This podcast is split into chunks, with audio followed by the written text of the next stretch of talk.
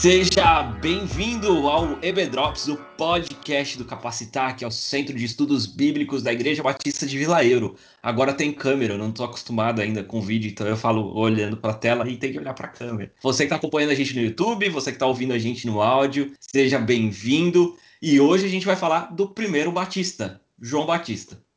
É isso aí, gente. Olá, meu nome é Alexandre, é muito bom estar aqui com vocês de novo. E lembrando, uma música que a gente canta muito lá na Vila Euro, que ele cresça e que eu diminua. Acho que é uma verdade que a gente guarda para a vida e a gente vai bater um papo sobre isso ainda hoje. É isso aí, Degma Mar Marques citando o apóstolo João, né? Que ele cresça ou diminua.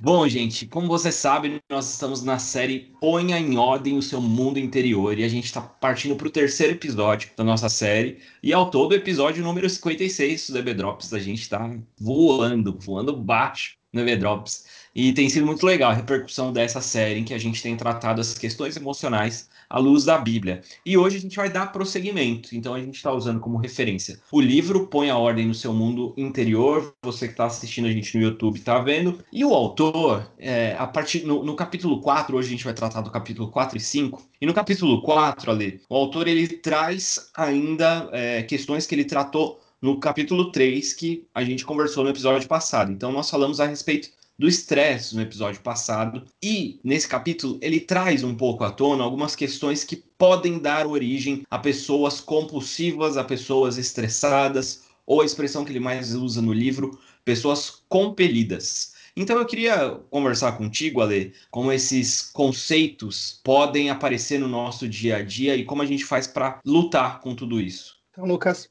eu não sei se você que está ouvindo a gente está é, tá ouvindo isso uma semana depois, justo no dia da gravação, ou está ouvindo isso naquela maratona gostosa de vários episódios na sequência. Eu não sei como é que você está ouvindo ou assistindo a gente, mas assim a gente estava falando no episódio anterior sobre as características de pessoas que são impelidas, que são impulsionadas, sabe? São, são pessoas que têm esse ímpeto de resolver as coisas.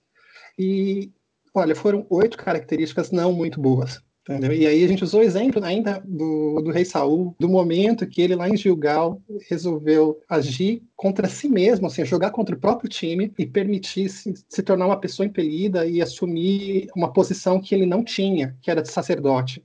Só fazer um comentário, cara. Eu não participei do episódio passado, né? Você trocou, uhum. você e a Ione que, que lideraram esse podcast. E, cara, quando a gente lê a história de Saul, é, é, muito evidente isso, né? Que ele tá fazendo, indo contra a vontade de Deus, coisa e tal.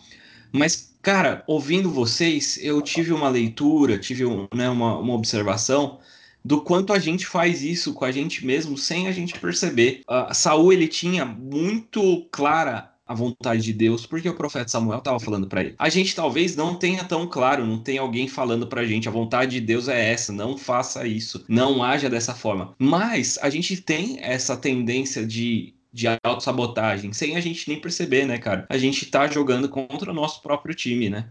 Pois é, Lucas, e tem uma, uma questão que surge ainda na, na, no fato de Saul, é que você percebe que ele era bem intencionado. Ele só fez o que fez porque ele percebeu que os soldados que estavam com ele estavam com medo e estavam começando a abandonar os postos deles, estavam começando a voltar para suas casas. E o que aconteceu? E ele, naquele desespero de, de manter o controle, só que assim, do mesma, da mesma forma que Saul tinha a orientação de Samuel assim, e a revelação que Samuel trazia para ele, nós temos uma fonte de revelação. E ela está na palavra de Deus. Então, assim, muitas vezes nós agimos de forma bem intencionada, mas de forma contrária àquilo que a palavra de Deus nos ensina. A gente se permite realizar certas concessões que estão em desacordo com a palavra de Deus. A gente está ciente do que está fazendo. Só que a gente fala, não, é, tinha um, tinha um propósito bom. E é nessa hora que a gente acaba se tornando, nós acabamos, acabamos nos tornando pessoas impelidas. E aí a dúvida que a gente tem é, é a seguinte: mas por que a pessoa ela se torna essa pessoa impelida, essa pessoa impulsiva? Eu acho que é uma palavra mais moderna para a gente utilizar essa, essa palavra assim. Mais usual, né?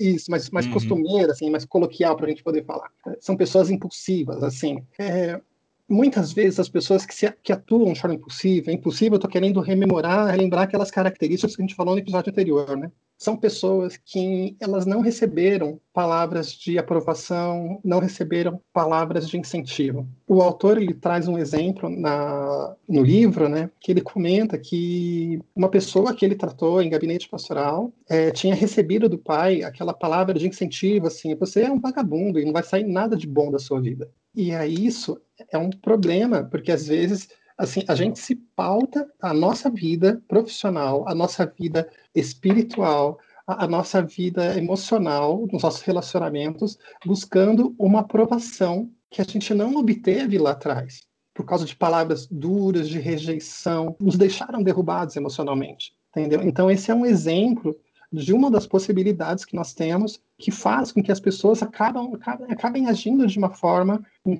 tanto quanto impensada. Eu acho que é legal pontuar que às vezes a gente tem um certo aspecto, quando eu digo a gente, eu digo os evangélicos, a gente tem um pouco de medo, talvez, de entrar em algumas questões e falar dessas nessas questões de relação, relações com pais ou com é, referências em geral, mas, mas, gente, a gente precisa ter consciência disso. Quando se, se está na infância, nós temos as nossas referências, os nossos modelos, as pessoas que são realmente a, é, é, o nosso espelho, para quem a gente olha e para quem a gente reproduz e para quem a gente é, faz as coisas. Então, é uhum. é importante a gente encarar isso com bastante tranquilidade, bastante naturalidade e fazer esse tipo de reflexão, né? Porque são coisas que são forjadas ainda na nossa infância, que a gente às vezes nem tem uma memória consciente, mas que pode ser que muito do nosso comportamento, comportamento esteja pautado nesse tipo de situação que às vezes nem é tão evidente para a gente por estar no subconsciente,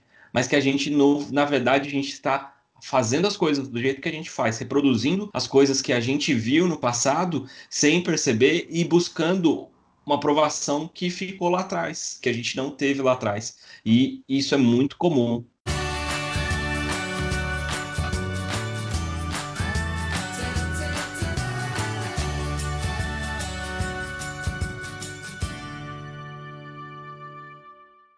outro exemplo também que o autor trouxe para gente é aquela ideia que, assim, muitas vezes as pessoas que atualmente elas agem de forma impulsiva, querendo acumular, querendo controlar, querendo manifestar e exercer poder, são pessoas que tiveram uma infância de privação e de humilhações. São pessoas que, na sua origem, elas passaram por muitas dificuldades. Passaram muitas vezes por fome, ou por abuso moral, ou até de abuso infantil. E, e, essas situações de privação e de humilhações, esses problemas que elas tiveram, não foram adequadamente tratados. E o que acontece é que quando a pessoa se desenvolve como um adulto capaz e funcional, ele não está tão capaz, e ele também não é tão funcional.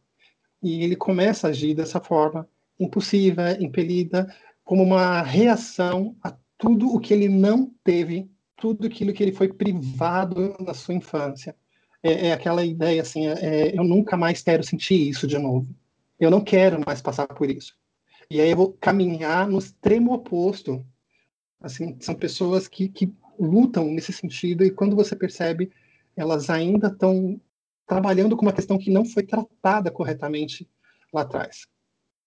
É, uma coisa que eu acho que vale a pena fazer uma ressalva aqui também é que eu, eu diria, Lei, que não são só questões é, lá do passado, mas traumas em geral.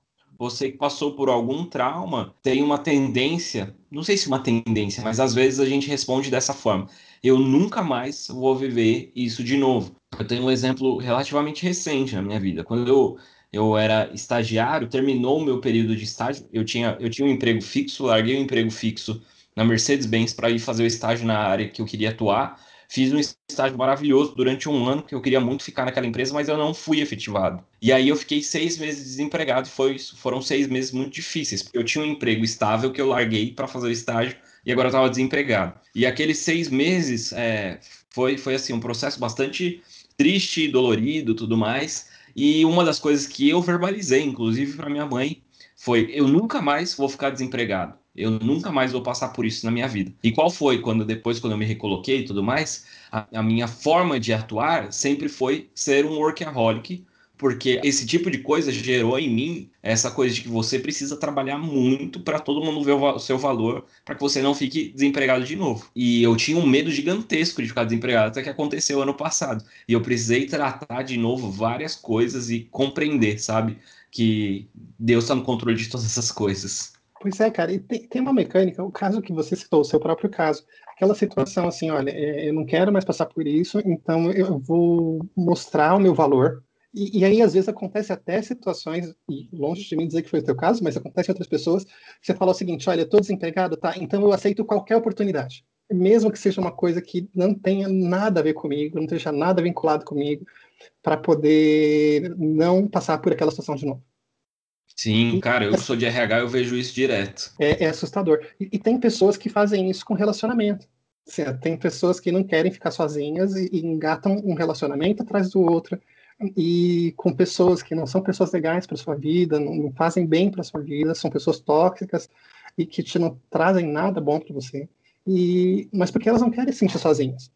Assim, a gente tem vários exemplos assim, de situações que a gente pode puxar assim assim, às vezes algumas mais próximas de nós, outras nem tanto, mas de situações que a gente fala de um trauma, de uma situação de dor, de que a gente teve atrás ou recentemente, que a gente quer fugir daquilo. E fugindo daquilo, muitas vezes a gente não pensa da melhor forma sobre como fazer isso. Sabe, da melhor forma como, como a gente pode evitar aquela situação não é errado você falar o seguinte: olha, eu não quero ficar desempregado. Não é errado uma pessoa falar o seguinte: olha, eu quero ter um relacionamento é, legal com uma pessoa. Você, não é errado assim, é, você querer ter dinheiro. Assim, você ter, querer construir um patrimônio, uma vida é, financeira saudável. Nada disso é errado.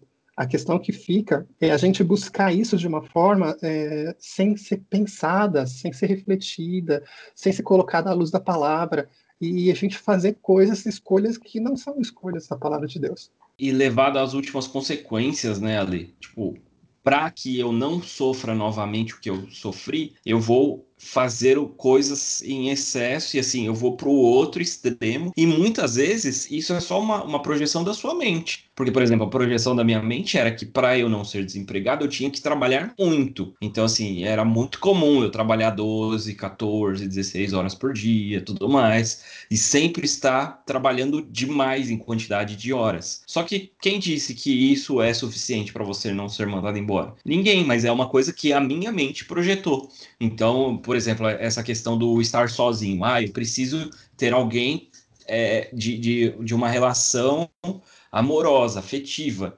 Quem disse que você não pode ter amigos? Quem disse que você não pode conviver com sua família para não se sentir só? Então tem, tem muito essa questão da projeção da nossa mente com relação ao nosso trauma, né? Verdade, Lucas. Tem um terceiro ponto que ele traz, que é o poder do exemplo muitas vezes a gente acaba se tornando pessoas que são nos tornamos pessoas impelidas, pessoas impulsivas, porque os exemplos que nós temos à nossa volta são de pessoas que agem dessa forma.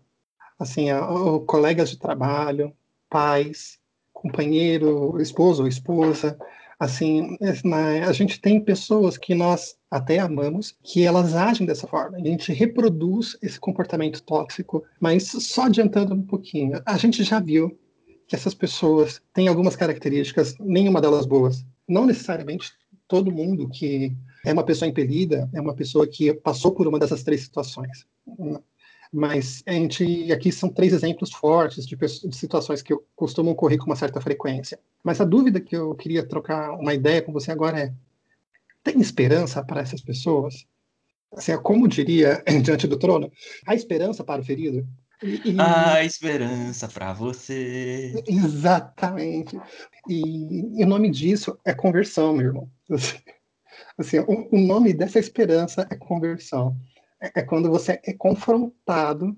A expressão que o autor coloca é a, a luz brilhante e reveladora de um encontro com Cristo. Isso faz toda a diferença na minha vida, na tua vida. Dois exemplos que o autor traz para gente é o exemplo de cada um dos confrontos que Pedro teve com Jesus. O Pedro teve uma oportunidade que raras pessoas tiveram de conviver durante três anos com Jesus. E muitas vezes Pedro foi confrontado por Jesus para que ele refletisse sobre as suas escolhas, para que ele refletisse sobre as suas motivações, sobre o que ele queria fazer e qual era o propósito da vida dele. E com isso ele foi sendo moldado. E ele, com certeza, era uma pessoa impulsiva. Assim, o... Será? É. Pedro? Assim, Tão é, de boa? Alguém perdeu uma orelha por causa disso. Ó. Mas assim, a gente sabe que Pedro era uma pessoa impulsiva, mas ele se tornou uma pessoa chamada a partir desse encontro, dessa vivência com Jesus. Um exemplo é, mais rápido, mais quase como se comparasse é, com um fast food, né? Foi a, vivência de Saulo quando ele está a caminho de Damasco, ele tem aquele propósito definido, assim, é agora que eu vou trucidar aqueles cristãos. E ele cai do cavalo e fica cego na presença de Cristo. A luz de Jesus era tão brilhante para a vida dele que ele se tornou completamente cego.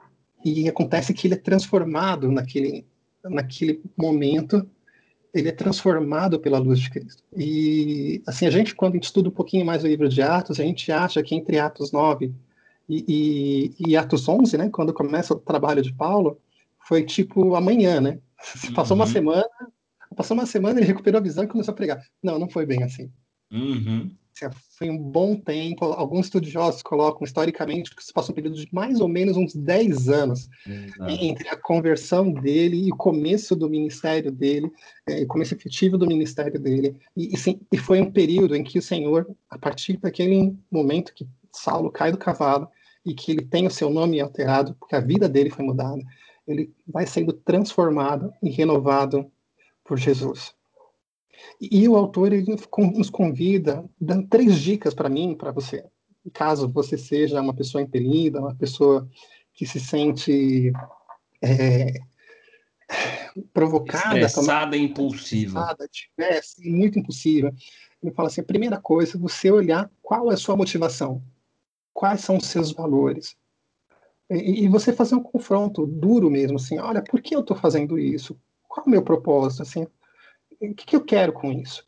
E a segunda ideia é que depois que vem a primeira crítica, que é a autocrítica, você aprender a ouvir a crítica construtiva que possa vir para você. Nem sempre vem, mas quando vem, que você aprenda a ouvir e, e, a digerir essa crítica construtiva como algo saudável e algo que vai construir, vai agregar para sua vida pessoal. E isso é difícil, meu irmão assim, a gente nem está acostumado a confessar o pecado para o outro, como a Bíblia recomenda, né?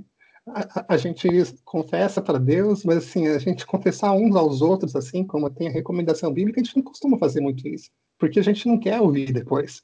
Mas aqui o autor ele dá esse exemplo da gente poder aprender a ouvir também a crítica e, e saber utilizar isso como algo saudável. E o terceiro passo, que está vinculado um pouquinho que a gente falou agora, agora mesmo, seria a ideia de você aprender que vão ter coisas que você vai precisar renunciar na sua vida. E quando eu estou falando renúncia, não é, é necessariamente a, a, renúncia do cigarro, a renúncia da bebida, a renúncia do adultério, que são aqueles pecados conhecidos. Clássicos, né? Clássicos, assim, uhum. que a uhum. gente conhece. Não, não. Às vezes a renúncia que você vai ser chamado vai ser a sair do trabalho que você está fazendo hoje, ou abandonar um ministério específico que você tem na igreja. Ou abandonar esse seu jeito, né? Ou abandonar esse seu jeito. Esse seu jeito impulsivo. Ou sair, assim, pode estar ou... vinculado com essas questões lá de trás que não estão bem resolvidas, né? Ou renunciar ao seu orgulho e aprender a pedir perdão por aquilo que você fez de errado.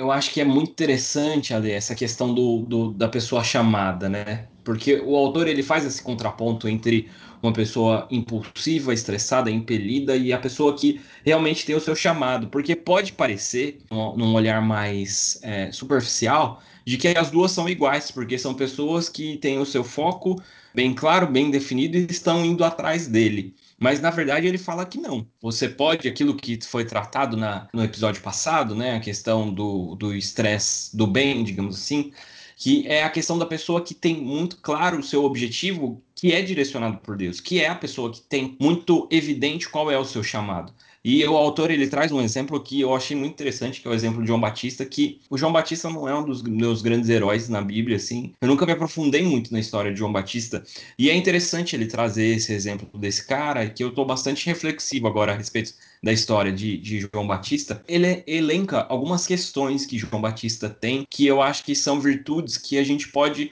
colocar a nossa vida sob esse olhar dessas virtudes, se a gente tem isso, se a gente não tem, que eu acho que é uma boa prova para a gente pensar. Ele fala primeiro da questão da mordomia, que a pessoa que ela tem o seu chamado, que ela é uma pessoa chamada, ela consegue administrar bem aquilo que não é dela. E quando a gente parte do princípio que tudo é de Deus e que tudo que a gente tem aqui, seja material, seja sejam pessoas, é, seja dons, talentos, seja ministério, seja o seu trabalho, tudo que você tem, se você entende que é de Deus, na verdade tudo que a gente está fazendo é administrar aquilo que Deus deu. Nós somos bons mordomos de Cristo. A gente que é da Vila Euro já tratou bastante esse tema no, nas nossas EBDs antes da pandemia, né? Essa é uma característica, que a pessoa compreende que ela não tem nada. Então ela vai administrando aquilo que ela tem, aquilo que está debaixo dos cuidados dela, mas que na verdade é de Deus. Então a gente se frustra muito menos quando a gente perde as coisas, quando a gente tem essa perspectiva. Porque na verdade a gente entende que, poxa, Deus me deu por um tempo e agora ele retirou. Isso é fácil de se falar, é muito difícil de colocar na prática, gente. Eu sei, tenho plena consciência disso. E a gente vive um momento de luto na nossa igreja. Para quem não, para quem é de fora, talvez, talvez não saiba, mas a gente vive um momento de luto na nossa igreja quando a gente grava esse episódio. E é difícil quando você pensa dessa perspectiva a respeito de pessoas. Mas você acha que Deus quer trabalhar isso no nosso coração, né? Que Ele tem o controle de todas as coisas e refletirmos o quanto foi bom conviver e o quanto é bom termos as nossas coisas, mas certo de que ele tem dado para a gente. Então, a gente pode pensar isso a respeito de dons. É, por exemplo, eu amo ensinar. O meu chamado ele é para o ensino bíblico. Mas como eu vou reagir se, por exemplo, eu ficar mudo e não puder mais ensinar, pelo menos não puder ensinar dessa forma? Será que a minha vida ela está vinculada com isso? Ou será que a minha vida está alicerçada em Deus? É uma coisa para a gente pensar. Outro aspecto que ele fala é que as pessoas chamadas elas têm muito nítido qual é a sua identidade, que a sua identidade está em Cristo Jesus. Então, todas essas questões que o Ale trouxe, que o Ale levantou, das pessoas impelidas, que elas vivem para provar alguma coisa para alguém, para os outros, e isso cai por terra quando a gente tem a nossa identidade firmada em Cristo Jesus. Que quando a gente tá, tem firmado em Cristo Jesus, a gente não tem que provar nada porque ele fez tudo. E já que ele fez tudo, a única coisa que a gente faz é ser grato. E aí a gente vive em gratidão, em, em retribuição aquilo que Cristo Jesus fez por mim na cruz. Então a minha identidade está formada e, e, fincada em Cristo Jesus facilita esses processos. E aí ele, ele fala muito dessa questão de que João Batista ele sabia quem ele era. Ele, ele tinha muito claro que ele era aquele que ia preparar o caminho para o Senhor. João Batista tinha muitos discípulos. Ele podia ser tentado na hora que Jesus nasceu a falar: Não, vem cá, vamos continuar comigo. Mas ele fala para os seus discípulos: Vai, é, é nele agora. Eu imagino ele vivendo tudo isso, ficando anos no deserto, passando por tudo que ele passou e vendo na sua frente a sua oportunidade de autopromoção tudo mais caindo por terra e ele muito tranquilo. Por quê? Porque ele sabia onde que a sua identidade estava firmada, né? Essa ideia de João Batista assim, é, é, é assustadora, né? Porque assim, é, é, você tem razão, assim, é aquela pessoa que a gente fala, meu, será que é uma pessoa chamada? E aí você começa a perceber que existem outros exemplos da Bíblia também. Maria é um, é um outro caso desse. É, assim, é alguém que não tinha nada de que você falar o seguinte, não, nossa, essa pessoa é extraordinária. Assim, quando você olha para João Batista, não, ele não tem nada de extraordinário. Roupa de camelo, assim, e que vive lá no meio do deserto, assim, não era uma pessoa muito elegante, aquela, assim, tinha costumes meio esquisitos, e era meio agressivo no trato com as pessoas, né? Mas ele se permite ser usado, porque ele sabe que o foco não é ele. Ele traz uma mensagem, ele é o profeta, ele traz uma mensagem. Ele sabe que ele não é importante, o que importa é a mensagem que acho interessante quando ele coloca lá no texto bíblico que é citado pelo autor, né, que ele fala que ele sabia que ele era o amigo do noivo. Ele não era o noivo, ele era o amigo do noivo. E estava ok para ele estar nessa situação. Entendeu? Esse exemplo de você ter a firmeza de propósito, essa pessoa que é chamada, ela, essa clareza que você menciona, de você saber quem você é, é exatamente aquilo que a pessoa impulsiva, a pessoa impelida não tem.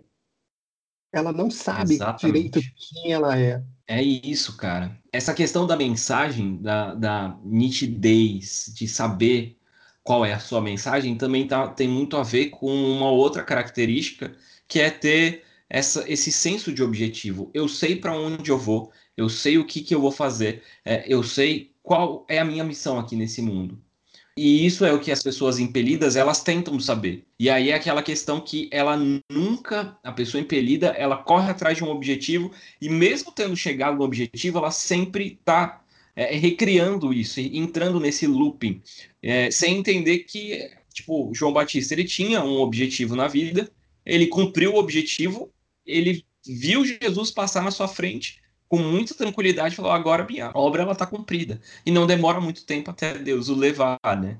Mas isso é muito interessante a gente pensar qual, qual é o meu objetivo aqui na Terra de verdade sabe? Para que que eu estou aqui? Porque viver com um senso de objetivo vai te ajudar a enfrentar todas essas questões as questões emocionais a ansiedade, a depressão, o estresse que a gente tem falado, porque isso vai direcionar, vai te facilitar, inclusive, a dizer os nãos que a gente tratou no episódio passado. É verdade, assim, e, e tem outra coisa também, quando a gente, voltando lá no exemplo de Paulo, quando ele tá velho, cansado, e ele fala para Timóteo, né, ele fala, combati o bom combate, mas ele fala que completei a carreira não é a mesma história daquele senhorzinho, daquela senhorinha que fala o seguinte: ah, já trabalhei muito na igreja, não tem mais nada para fazer.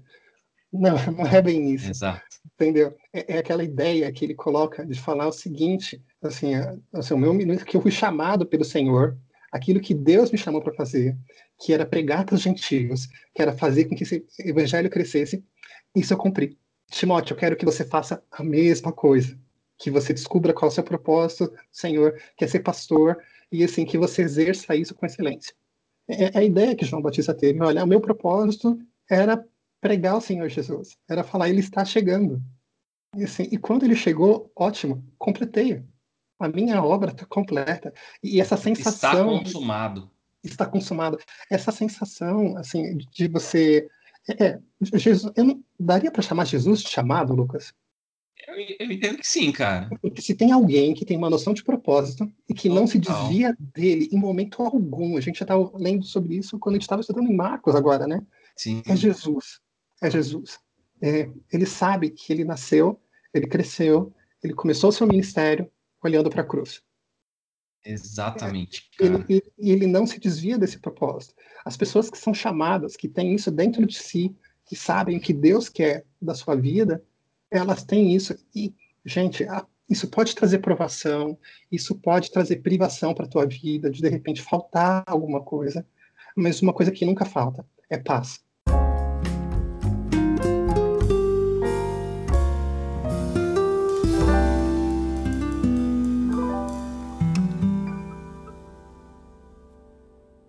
E assim, uma, uma coisa que é comum a todas essas pessoas que a gente está falando, todos esses exemplos bíblicos de pessoas que têm é, muito nítido qual é o seu chamado, que estão vivendo em função do seu chamado, é que todas elas têm momentos que o próprio texto bíblico relata para a gente de solitude, não de solidão. A gente precisa fazer aqui uma, uma diferenciação entre solitude e solidão. Solitude é um momento seu com você mesmo e com Deus, com o Espírito Santo, em que você vai é, refletir a respeito daquilo que você está vivendo, que você vai colocar debaixo da vontade de Deus as suas vontades. É o, o famoso fecha a porta do teu quarto, é, tenha intimidade, experiência com Deus. A gente tratou muito disso na série Oração. Se você não ouviu, eu te convido a ouvir. Mas é nesse ambiente que para João Batista foi o deserto, que para Jesus foi o deserto, também foi os períodos que ele ia para o monte orar à noite que para Maria foi o momento da visitação do anjo, em que ela estava sozinha. Para Paulo, é aquele momento crucial do encontro com Jesus, mas é o que ela falou, ele demora 10 anos para estar pronto para cumprir o seu chamado. Porque o nosso caráter vai sendo forjado nesse processo, nesses momentos. Então, ter esse, esses momentos de intimidade com Deus, de comunhão, eles são mais que necessários, gente Então a gente quer reforçar muito, a gente vai entrar mais, inclusive nos próximos episódios, nas questões das disciplinas espirituais, mas eu quero aqui reforçar que para a gente lutar contra todas essas questões das doenças que afligem a nossa alma, aquilo que o Ale falou, que é da pessoa ser convertida, não é necessário aquela conversão de você levantou a sua mão um dia e agora Jesus está morando dentro do seu coração. Isso é suficiente para a sua salvação mas a gente precisa todos os dias nos convertermos de novo, converter o nosso coração a Cristo Jesus. E isso se dá no momento de intimidade com Deus. É aquele processo de santificação que a gente tem, né? Assim, isso. De, de você crescer em santificação, você desenvolver isso dentro de você. Aconteceu comigo quando você fala sobre a, solitude. Para mim, a única eu não conhecia direito essa palavra, só lembro dela com a Laura Pausini. Então, mas assim, Vora vou incorporar no meu vocabulário, mas esses momentos de silêncio, assim, comigo me lembra assim, eu conheci Jesus com 17 anos, eu me entreguei a ele com 17, e dos 17 até os 19, eu tive oportunidade assim de, de frequentar nas madrugadas a, a, cadeira de balanço que meu pai tinha, que ficava lá na sala do, do apartamento, né, da, da nossa, do, da nossa casa. E, e, aí eu sentava naquela cadeira de balanço, perto da uma da manhã, e, e ia até umas três, quatro horas, em, em, em leitura, conversa com Deus, mais leitura da palavra, mais conversa com Deus. E era aquele momento que você que eu tinha batalhas fortes dentro de mim para eu saber, assim, logo depois da minha conversão, para saber exatamente o que eu queria fazer, qual era o propósito que Deus tinha para minha vida, qual era o foco que eu ia dar para minha vida profissional naquela época, estava pensando em entrar numa faculdade, assim, tudo isso estava mexendo comigo e esses processos, isso foi sendo depurado no silêncio, quando eu fui conversando com Deus na madrugada. Então, essa é a possibilidade que a gente tem, se você tiver, de você guardar a, a sua solitude. Às vezes tem algumas pessoas que falam, olha, eu vou viajar sozinho e eu vou passar cinco dias afastado de tudo, sem celular, sem, assim, sem nada, para eu poder parar para refletir na minha vida. Tem outras pessoas que só conseguem fazer isso de madrugada ou bem cedinho na manhã. É, eu não sei como funcionaria, para você. Para mim funcionou desse jeito. Mas isso faz uma diferença muito forte para você conhecer melhor qual o seu chamado para sua vida. E aí você pode dizer, poxa, mas eu não tenho tempo. E isso vai ser tratado no próximo episódio do EB Drops. No próximo no episódio 57, a gente vai tratar a questão da gestão do tempo e como a gente faz isso biblicamente. Então, gente, vem com a gente porque essa questão do tempo ela é fundamental para a gente trabalhar todas essas questões. A gente está amarrando aqui algumas pontas. Eu tenho certeza que vai ser muito bom para você ouvir o próximo episódio e fazer uma reflexão a respeito de como você tem empregado o tempo que Deus te deu. Será que você tem sido cristão no emprego do seu tempo? A gente vai descobrir no próximo episódio. Ale, que Deus nos abençoe, que Ele nos guarde, que Ele nos direcione para que a gente consiga viver dessa forma, que nós sejamos pessoas com nitidez de chamado e não pessoas impelidas. Amém, mano? Amém, mano. Deus te abençoe bastante. Amém. Até mais, gente. Tchau, tchau.